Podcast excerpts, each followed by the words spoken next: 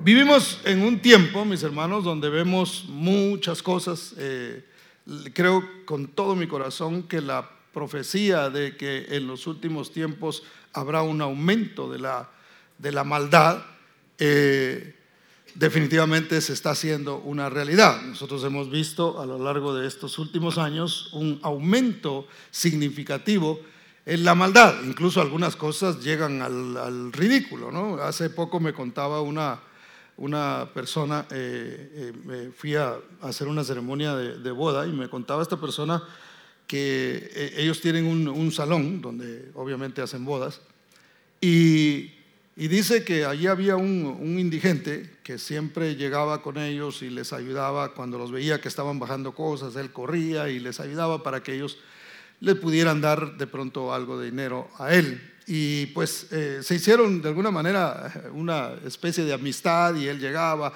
se bañaba, ahí le daban donde bañarse, y, pero él dormía siempre en la calle. De repente apareció un hombre que, eh, eh, producto de las drogas, había perdido ya bastante de su, de su mente y no sé dónde consiguió, nadie sabe dónde consiguió una espada. Y mientras el indigente este dormía, eh, llegó y le clavó la espada en la cabeza. Obviamente la persona falleció. Y lo que más me sorprendió de lo que me contó, aparte de todo esto que obviamente sorprende, me dice que no le hicieron nada al que asesinó a esta persona. Lo dejaron libre. Dice, da miedo porque por aquí anda y no le han hecho absolutamente nada. Entonces vemos cómo hay ciertas cosas que están pasando que nosotros decimos, pero no tiene sentido. En otro momento hubiera sido, qué sé yo, ponen a esta persona en algún, eh, alguna institución mental, por lo menos, eh, o en una cárcel, ¿no? Pero eh, la maldad es algo que va en aumento. Ahora, nosotros tenemos que tener mucho cuidado con el aumento de la maldad, porque la, la profecía no se queda allí sino que dice que el amor de muchos a causa del aumento de la maldad, ¿qué va a pasar? Se va a enfriar. Entonces, allí es donde nosotros tenemos que tener cuidado de no ser los que nos congelamos a causa del aumento de la maldad. Tenemos que tratar la manera de mantenernos firmes delante de Dios. Y todo esto que, pasa en el mundo, mis hermanos, es, gracioso porque eh, eh, oía una noticia el viernes, no sé si algunos de ustedes la vieron, pero eh, una, uno, han crecido últimamente, han proliferado mucho los, eh, los llamados influencers. No sé si usted ha oído mencionar de este tipo de personas que por ahí ponen un su canal en alguna red social y comienzan a, a, decir cosas y algunos dicen cosas buenas, otros dicen cosas no muy buenas y otros dicen cosas muy malas.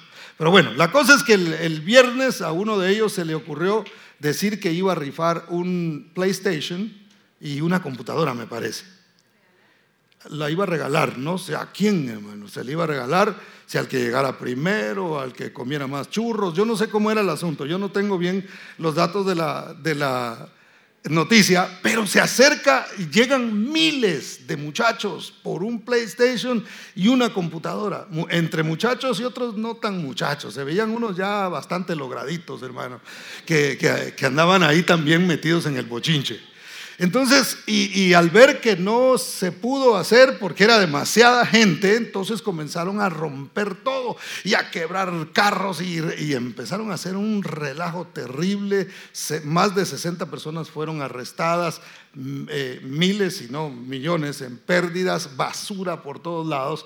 Y uno se, eh, se, pone a pensar en estas cosas y dice que, ¿por qué sucede esto? Bueno, alguien, no sé si esto, eh, qué tanto sea cierto, pero alguien hizo un análisis y dijo, esto suena como a un experimento social. Lo que, está tratando, lo que estaban tratando de hacer, según esta persona, yo no sé si es así o no, pero esta persona dice, este pudo haber sido un experimento social porque querían ver qué tanta influencia tienen realmente, valga la redundancia, los influencers, ¿verdad? ¿Qué, tanta, ¿Qué tanto poder de convocatoria tienen ellos? Ahora, imagínense usted con un PlayStation, un aparato de esos, una consola de juego y una, y una computadora. Esta gente, este hombre era un muchacho, logró juntar este montón de personas. Eso quiere decir que la influencia que están teniendo ellos es mucho mayor de lo que nosotros nos podemos imaginar. Ahora, eso a mí me puso en qué pensar. Porque digo, con tanto acceso que hay a este tipo de gente, hermano, ¿cuál es el mensaje que nosotros realmente estamos recibiendo?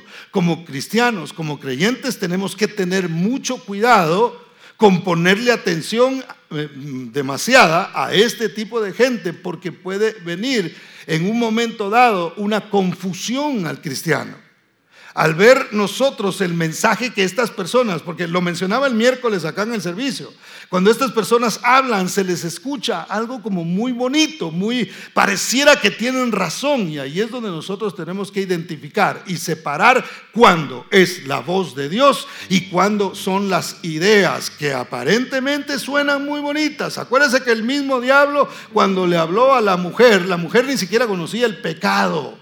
Y la convenció, ¿por qué? Porque no llegó con cachos y no llegó eh, así como un reptiliano, ¿verdad? De esos que también están de moda.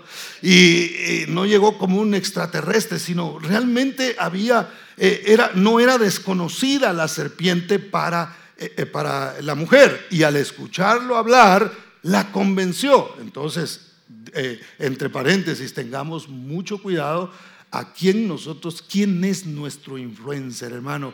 Porque el mayor influencer que ha existido en la tierra se llama Jesucristo. ¿Sabe por qué?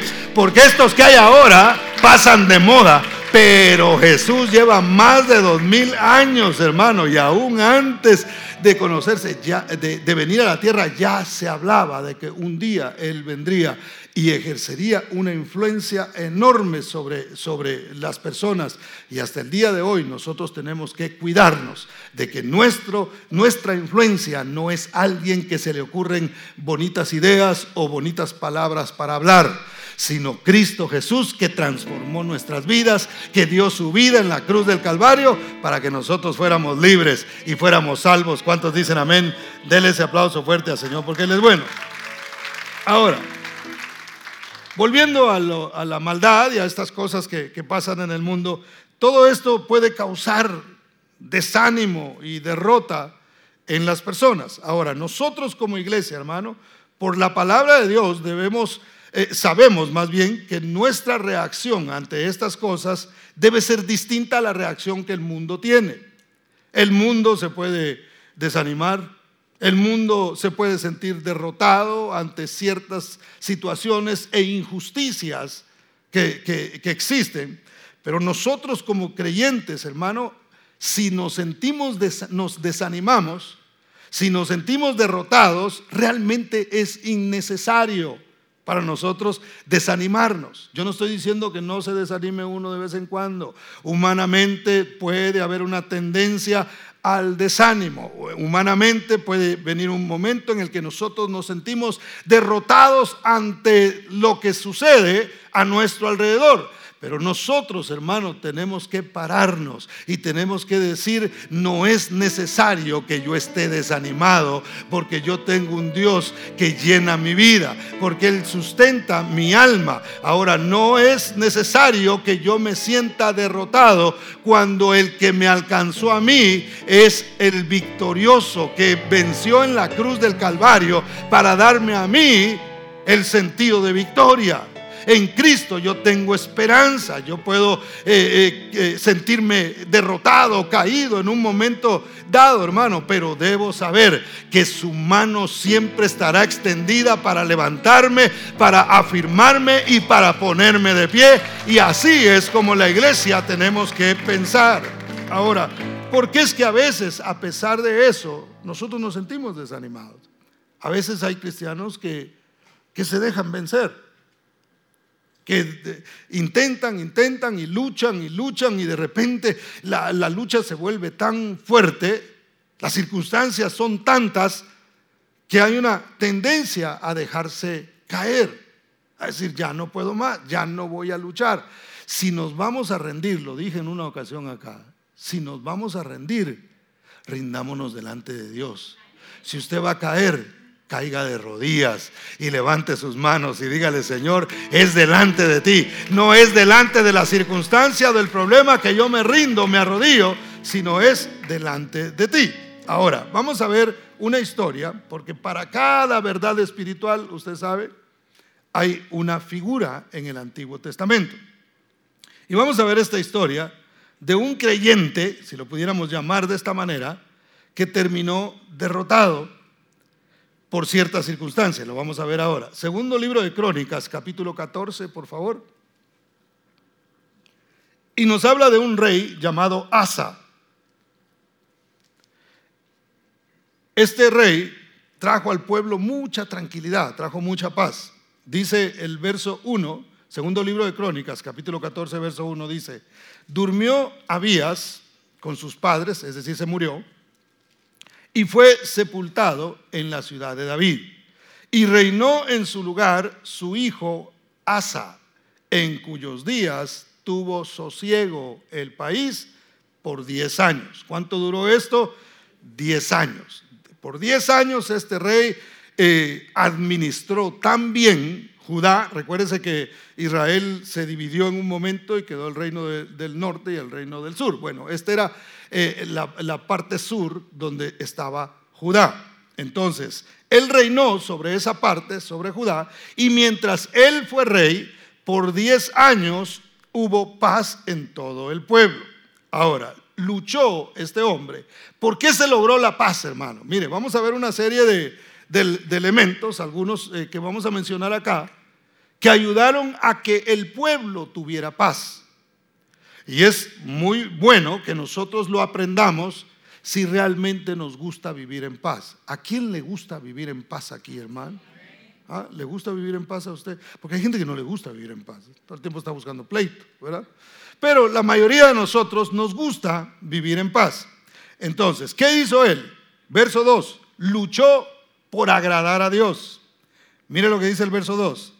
Dice, e hizo Asa lo bueno y lo recto ante los ojos de Jehová, su Dios. ¿En qué consistía esto de agradar a Dios, hermano? Porque usted y yo queremos agradar a Dios. Ah, no. Yo pensé que sí. No me asuste, hermano. Déjelo pregunto porque de pronto lo agarré medio dormido. Nosotros queremos agradar a Dios. ¿Cierto? En nuestro corazón hay un anhelo de agradar a Dios. Ahora, ¿cómo nosotros podemos hacerlo? Mire, veamos el ejemplo de Asa. Verso 3. Lo primero que hizo fue que destruyó la idolatría.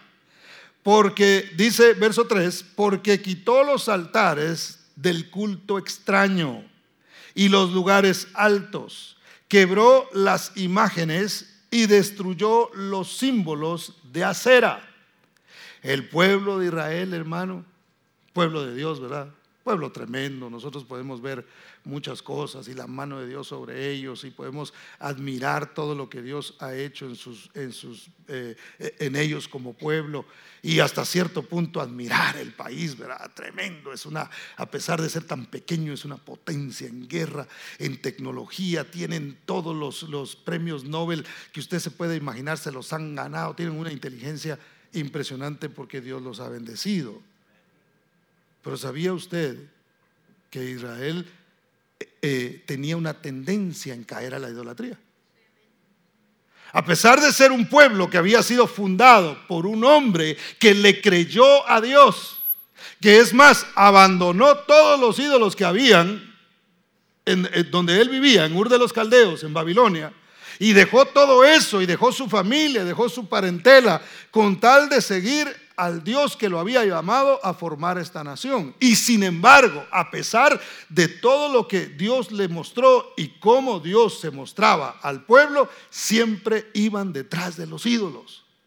Era tan terrible ese asunto que lo hablábamos aquí el, miércoles, que hasta en el templo, hermano, fíjese, en el templo, en el techo del templo, habían levantado altares a dioses ajenos.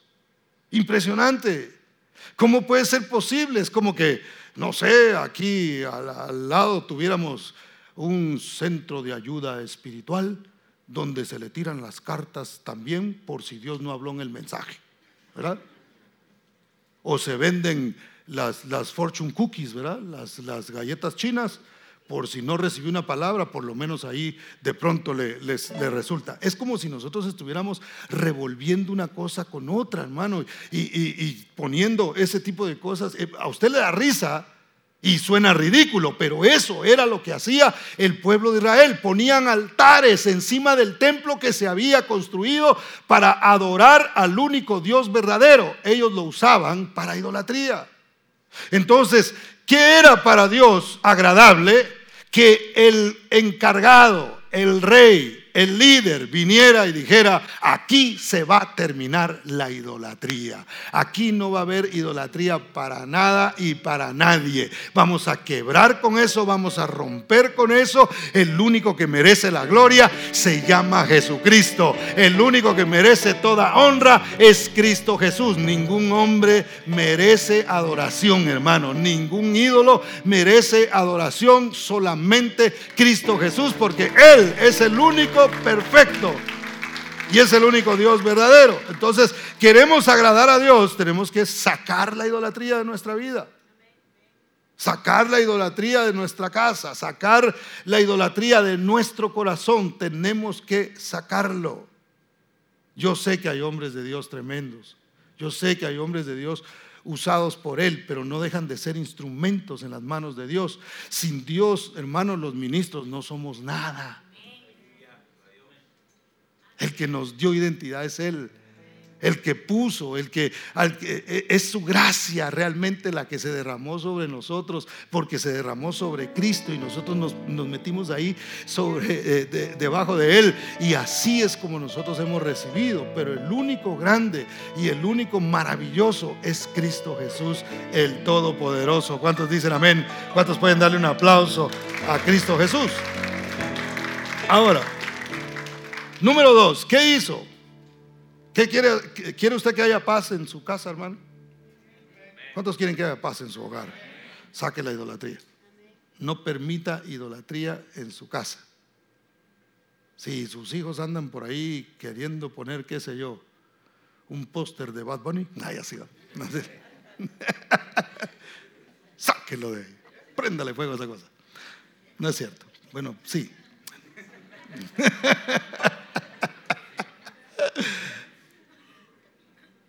Saque la idolatría de su casa. Esa es broma, pero sí. ¿Me entendió el mensaje, verdad? Me disculpo, pero no. ¿Qué hizo eh, eh, también él para que hubiera paz en ese lugar, hermano? Puso al pueblo a buscar a Dios. En la primera parte del verso 4 dice, y mandó a Judá que buscase a Jehová, el Dios de sus padres y a mí me gusta esto porque no dijo, bueno, e invitó al pueblo a buscar a Dios. No dijo, y le sugirió, miren, si ustedes quieren, si, les dan ganas, si, si por ahí tienen ganitas, ¿verdad? ¿A dónde quieren ir los nenes esta mañana? Podemos ir a la iglesia. No, mejor McDonald's. Ah, bueno, los nenes quieren ir a McDonald's. Vámonos a McDonald's. No, no, no preguntaba eso, hermano dice que mandó a Judá a que se buscara. Imagínense, yo sé que hoy un presidente no pudiera pararse y mandar a toda la gente, aunque sí lograron meternos a todos a la casa, ¿verdad? Pero ese es otro asunto. Pero no pudieran decir, bueno, y de ahora en adelante todo mundo se va a poner a orar. Imagínense usted qué bonito sería eso. Que el presidente hablara desde, desde la Casa Blanca eh, y dijera, señores, Vamos a proclamar este día de la oración, pero no va a ser un feriado más. Realmente vamos a tomarnos el tiempo Vamos a cerrar los negocios por, qué sé yo, media hora, una hora. Y todo mundo vamos a clamar a Dios para que haya un cambio y Dios tenga misericordia de este país. Imagínese lo que sucedería en un país que se doblega delante de Dios y, tiene un líder que dice, vamos a orar, vamos a clamar. Imagínese lo que puede pasar en una casa donde el líder de la casa dice, muchachos, vénganse para acá. No me importa la cara que vayan a poner. Vamos a doblar las rodillas y vamos a clamar al Señor, aunque haya incomodidad en ustedes, y vamos a pedir misericordia porque necesitamos que en esta casa haya paz. Uy, hermano, imagínense lo que puede suceder cuando nosotros hacemos algo así. Entonces este rey hizo lo bueno, lo agradable delante de Dios. Sacó la idolatría y dijo, todo mundo a buscar a Dios. Han estado buscando en, qué sé yo, en dioses ajenos como Acera y, y, todo este montón de abaales y han hecho un montón de cosas y han hecho sacrificios por, esas, por esos dioses que no les han resuelto la vida ahora vamos a hacer algo diferente, vamos a romper esos altares y vamos a dejar de confiar en esas cosas que son, que son dioses ídolos vacíos. Y vamos a orar al único Dios verdadero, el que realmente tendrá misericordia de nosotros y traerá cambio a nuestras vidas y nos dará la paz. Y Dios dijo, ay, ay, ay, hermano, no hay nadie que confíe en Dios y quede avergonzado tenemos que entender que las cosas debemos traerlas a, los pies del Señor. Ya vamos a ir entrando en lo que es el mensaje. Esta es la introducción que introduce la introducción, ¿verdad? No, ya vamos a los puntos. Número cuatro. Hubo paz estando el pueblo bajo su reinado. Eh, vea lo que dice el verso 5. Dice, quitó a sí mismo de todas las ciudades de Judá los lugares altos y las imágenes, una vez más, y, y estuvo el reino en paz bajo su reinado. Cuando se pone la confianza en otras cosas, se pierde la paz. Mi paz os dejo, mi paz os doy, no como el mundo la da, dijo el Señor. Yo os la doy, porque el mundo da cierta paz. Oiga, tener dinero da cierta paz, ¿sí o no? ¿Cómo no? Usted tiene el dinerito que necesita y usted dice, ay, santos en paz. Hay hasta para ir a dar una vuelta allá al Gran Cañón, ¿verdad? Y usted disfruta de la paz. Pero cuando no tiene, empieza como a perderla un poquito, ¿cierto? Usted tiene una necesidad y empieza a, ver que, que, no tiene para cubrir esa necesidad, comienza a perder la paz. Entonces, ¿qué dice? Voy a ver a qué recurro y voy a ver eh, en qué pongo eh, mi confianza, qué hago, tengo que moverme para ver si, si, si logro hacer eso porque necesito recuperar mi tranquilidad, necesito recuperar mi paz. Por eso el Señor dijo, la paz que yo les doy no es la que el mundo les da, porque es temporal. Si lo obtienes, en cuanto se te termine, se te acabó la paz. Pero Dios quiere darte una paz que es duradera, que no importa cómo estés, si estás roto, quebrado o tienes mucho, el Señor es el que da la verdadera paz, una paz que permanece para siempre mientras tú permaneces ahí pegado al Señor. ¿Cuántos dicen amén? ¿Cuántos dan gloria al nombre de Cristo Jesús? Denle ese aplauso al Señor. Fue un reinado de paz. Número 5, ¿qué hizo él? Edificó la ciudad. Mire, cuando se saca la idolatría, cuando nosotros no pedimos, sino nos demandamos a nosotros mismos, no solamente a los demás, porque a veces demandamos de la gente que busque a Dios y nosotros no. Nos demandamos a nosotros mismos. Una cosa he buscado, eh, como decía el salmista, una cosa he demandado y esta buscaré, dijo, que esté yo en la casa del Señor por largos días. Eso, esa demanda, alma mía, bendice. ¿Por qué no decía espíritu mío, bendice? No, no, decía alma mía, porque la lucha es con el alma, es con los sentimientos. Son los sentimientos los que no nos permiten a nosotros avanzar. Tenemos que hablarle a nuestra alma y demandarle y, decir, y decirle, alma, tienes que buscar de Dios. Alma, tienes que rendirte a Dios. Entonces, cuando nosotros hacemos eso, hermano, una vez que se ha puesto esa base, la paz viene. Y en paz lo que debe seguir es edificar. Es importante. Mire, ¿cómo edificó él? Hizo muros de protección, torres de vigilancia y puertas de acceso. Y esto es muy, muy importante. Son importantes estos pasos para lograr edificarnos nosotros. Porque a veces nosotros estamos buscando la paz. Venimos delante del Señor y decimos, Señor, aquí estoy, me rindo a tus pies, todas mis circunstancias, todo lo pongo debajo de tus pies. Y recibimos esa paz. Pero de una vez que recibimos esa paz, tenemos que continuar edificándonos. ¿Por qué? Porque el enemigo no se va a quedar tranquilo. Porque las circunstancias van a seguir golpeando porque las tormentas se van a seguir levantando, porque los vientos van a seguir soplando. Entonces, ¿qué tenemos que hacer? Levantar muros. El rey Asa dijo, esta paz que nosotros hemos logrado, tenemos que protegerla, porque los enemigos van a tratar de venir y provocarnos a nosotros para que perdamos esa paz que hemos recibido una vez que nos deshicimos de la, de la idolatría y convocamos a buscar del Señor. Tenemos que poner protección. Entonces levantó muros. Verso 7 dice, dijo por tanto a Judá, edifiquemos estas ciudades y cerquémoslas de muros con torres, puertas y barras, ya que la tierra es nuestra, porque hemos buscado a Jehová nuestro Dios le hemos buscado y nos, y nos ha dado paz por todas partes. Edificaron pues y fueron qué?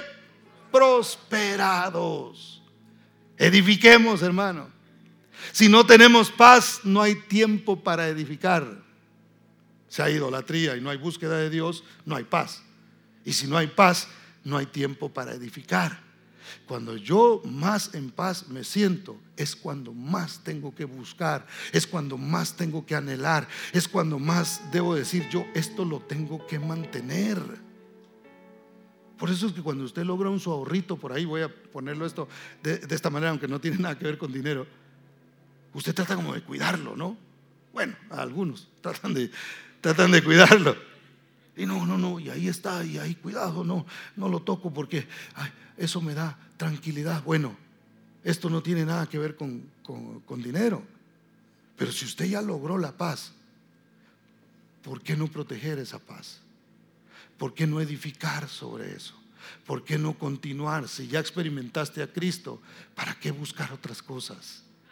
Si ya pusiste tu confianza en el Señor, ¿para qué volver otra vez a poner la confianza en las cosas que jamás nos trajeron a nosotros la paz, que jamás hicieron ningún efecto en nuestras vidas, hermano? Tenemos que mantenernos y decir, voy a edificar muros. Voy a hacer, voy a hacer no solamente muros, sino, sino que dijimos, voy a hacer puertas de acceso y torres de vigilancia hey, ¿por dónde pudiera venir el enemigo? Va a tratar de brincarse el cerco, pero voy a estar atento para ver qué es lo que está pasando.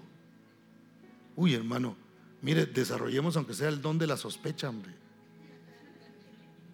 Cuando usted vea algo que no, ay, hermano, mire, yo ando así a veces, ya mis hijos están grandes. Ya no tanto, pero eh, digo, ya no, ya no tanto hago esto pero, pero desde pequeños nosotros andábamos que parecíamos perros a huesos con mi esposa. Viendo, al principio les revisábamos mochila y todo. Ah, es que uno no sabe, hermano. Uno no sabe. Por muy pequeños que estén, usted mire. Si no, vea, vea de vez en cuando las noticias y dése cuenta de cómo niños, muchachos muy jóvenes están cayendo en, en las drogas. Entonces hay que, hay que levantar torres de vigilancia y decir por dónde se quiere meter el enemigo, por dónde quiere afectar mi matrimonio, por dónde quiere afectar mi casa, por dónde quiere afectar mis hijos. Usted y yo queremos lo mejor para nuestros hijos, ¿sí o no? Bueno, entonces hay que levantar torres de vigilancia para, para procurar que la paz no se venga a romper en nuestro hogar y decir, yo voy a mantener esta paz haciendo, no, permitiendo que la idolatría de, otra, de otros pueblos venga a, mi casa y sacando cualquier cosa que no agrade a Dios y siempre demandándome a mí mismo esa búsqueda de Dios. ¿Cuántos dicen amén? Deles aplauso fuerte a Cristo porque Él es bueno. Dios a través de su espíritu dio instrucción al rey cómo mantener realmente ese estilo de vida. Mire, el Evangelio no es una religión. ¿Cuántos sabían que el Evangelio no es una religión? Yo no soy ni quiero ser religioso, hermano. Yo no, no, yo no sigo esto porque esta es mi religión y yo un día cambié la, misa por el culto, ¿verdad? No. Esto es un estilo de vida. Entonces lo que, lo que sucede aquí es lo que se tiene que proyectar en nuestro hogar. ¿Están de acuerdo conmigo? Bueno, eso es lo que nosotros tenemos que procurar.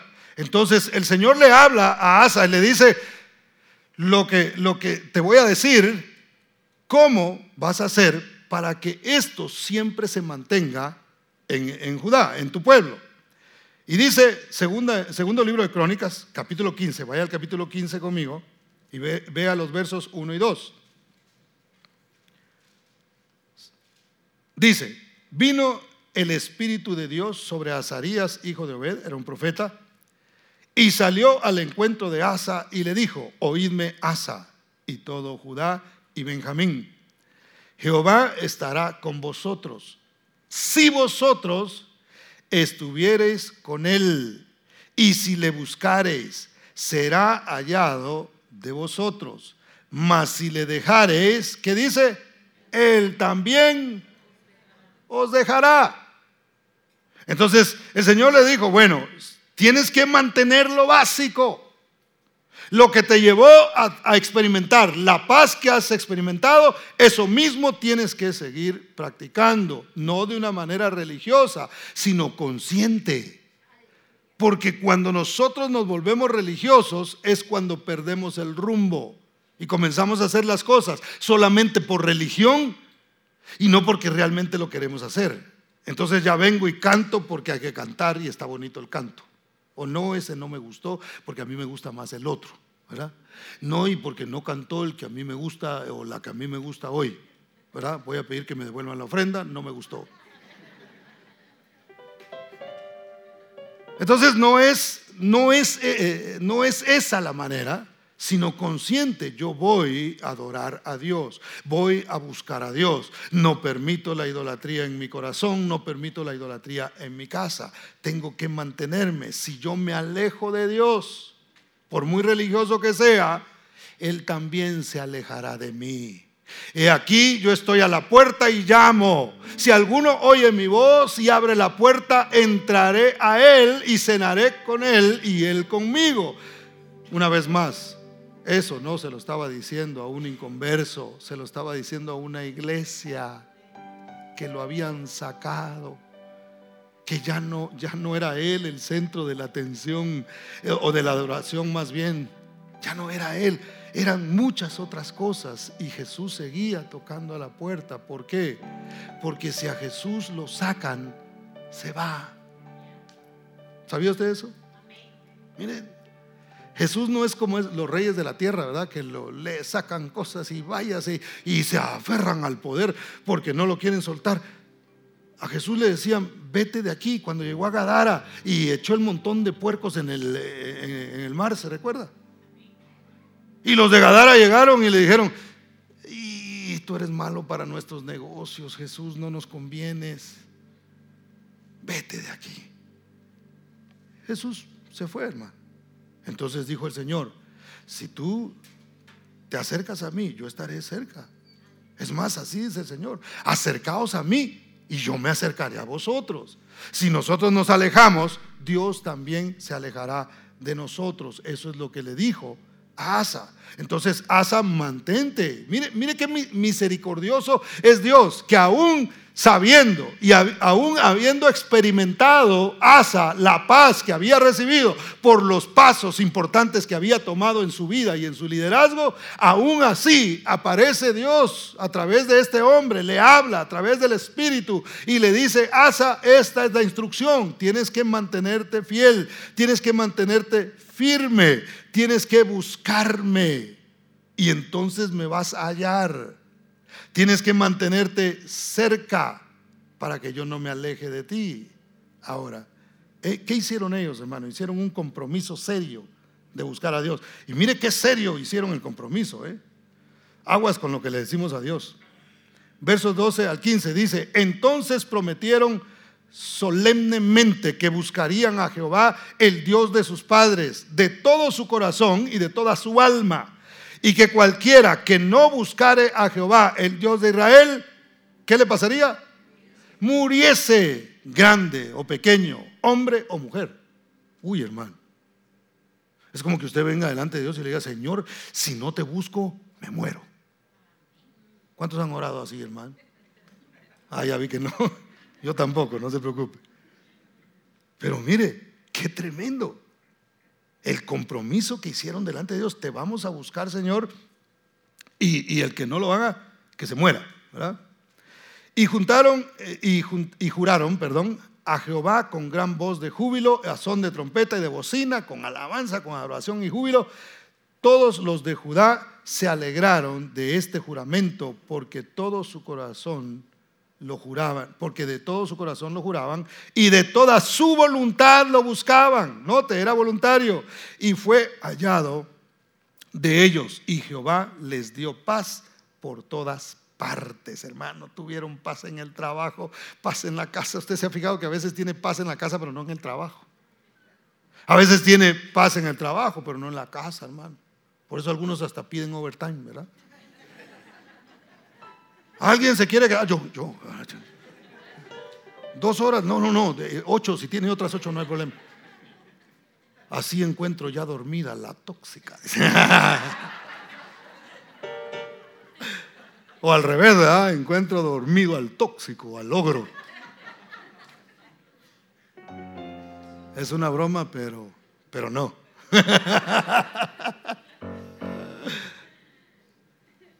Paz por todas partes es lo que Dios quiere darnos. Dicen amén. Ahora, todo tiene un pero, hermano. Algo sucedió en el caminar de Asa que no funcionó bien. Vaya conmigo a segundo de Crónicas, el siguiente capítulo, en el capítulo 16, versos 11 y 13.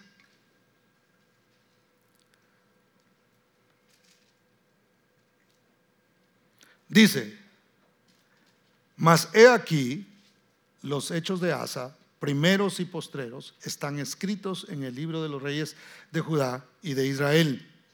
En el año 39 de su reinado, Asa enfermó gravemente. ¿De qué? De los pies.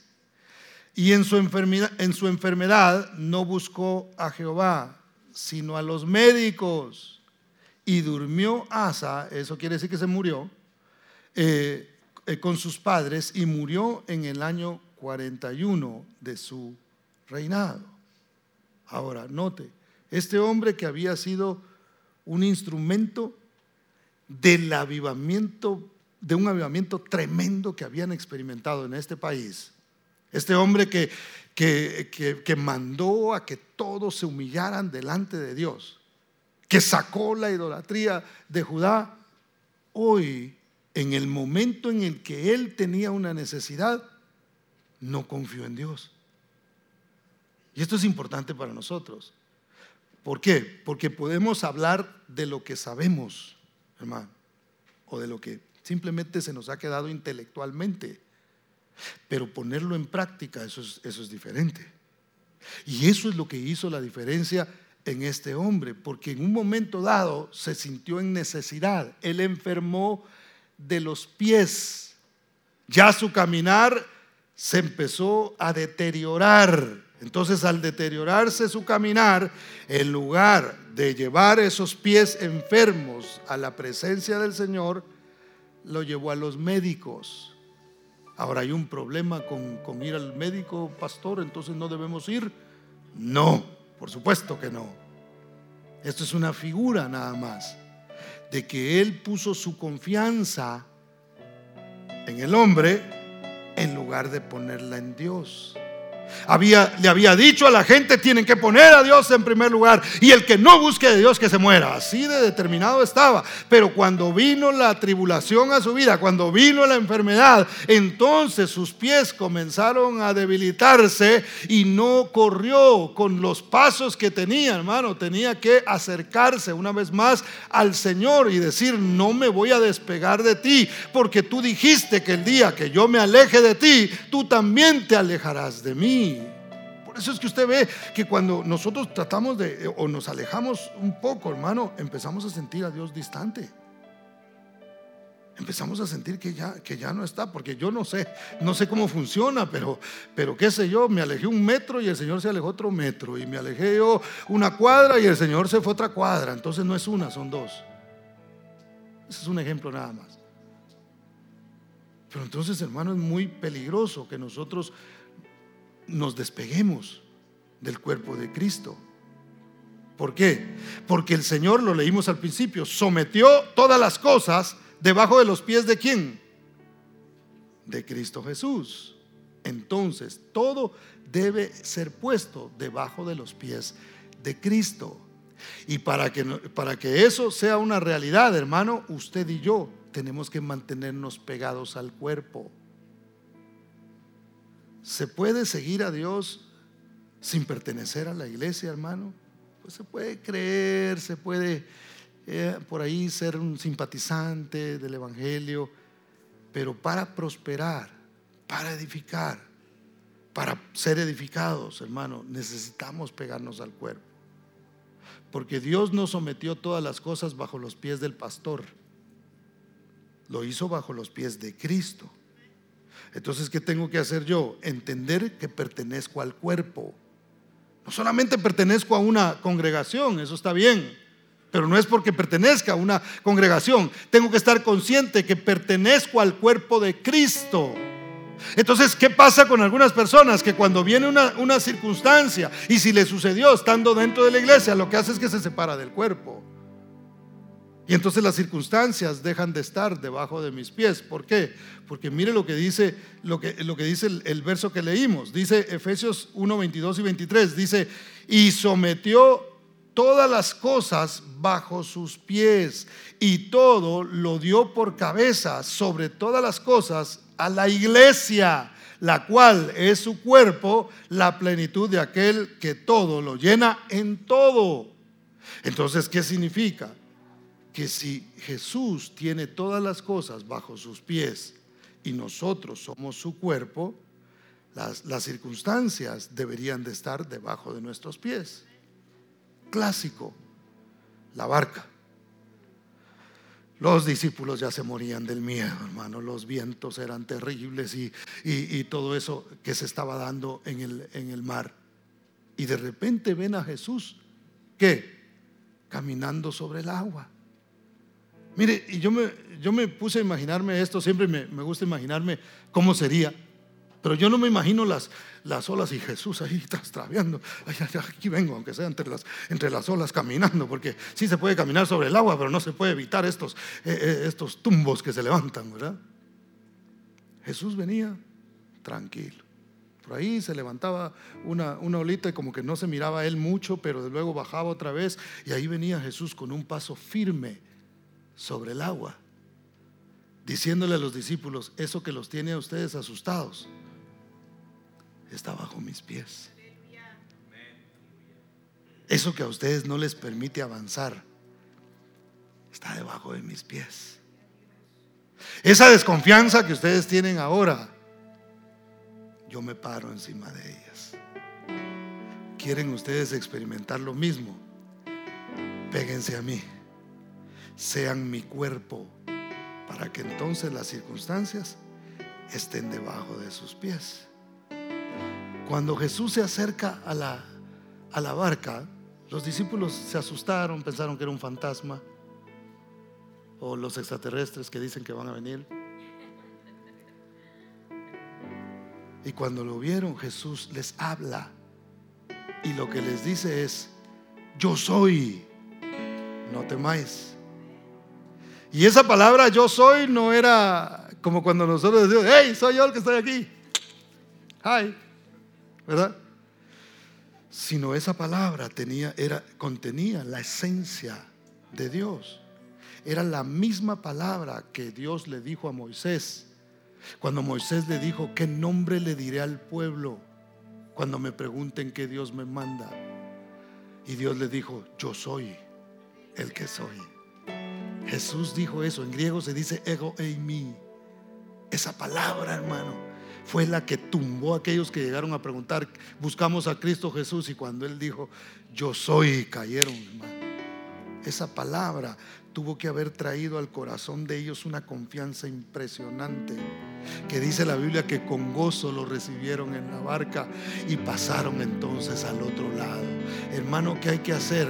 Todo Dios lo puso debajo de los pies de Cristo. Entonces me conviene ser parte del cuerpo. Entonces me conviene mantenerme pegado al cuerpo. No te separes del cuerpo, hermano. No te separes de la iglesia. No te, no te alejes. No, no, no, no se puede. Si nosotros no permanecemos en Él, Él no permanece en nosotros o no permanece cerca de nosotros. Tenemos que acercarnos. ¿Cuántos dicen amén? Si dejamos de buscar a Dios, hermano, y nos separamos del cuerpo, dejamos de tener autoridad sobre las circunstancias.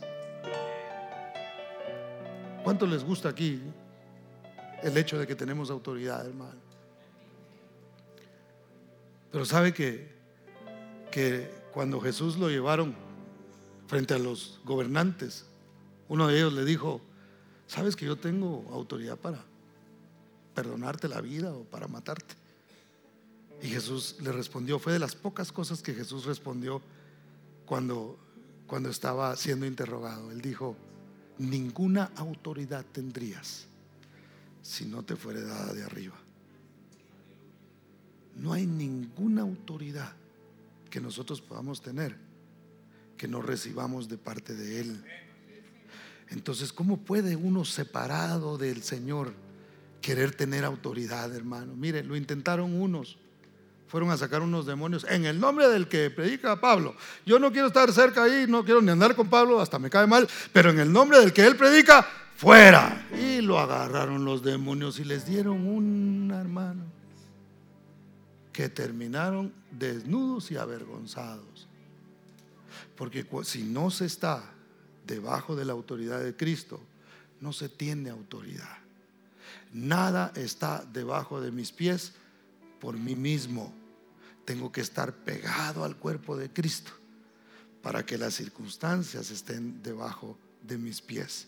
Entonces yo me puedo parar al igual que Cristo, hermano, agradeciéndole a Él por darme esa autoridad de caminar aún encima de las circunstancias y mirarlas para abajo.